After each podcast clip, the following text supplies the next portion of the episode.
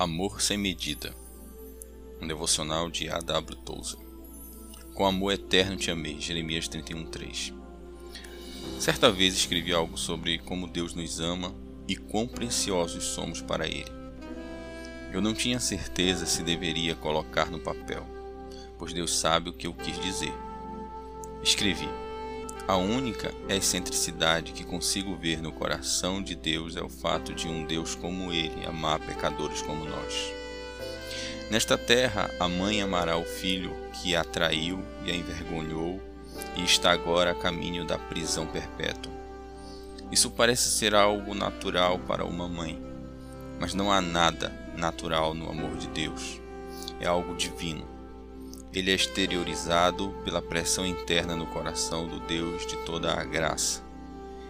É por isso que ele espera por nós, nos aceita e deseja nos guiar. Ele nos ama. Meus irmãos, esse deveria ser nosso maior encorajamento em vista de tudo o que sabemos sobre nós mesmos.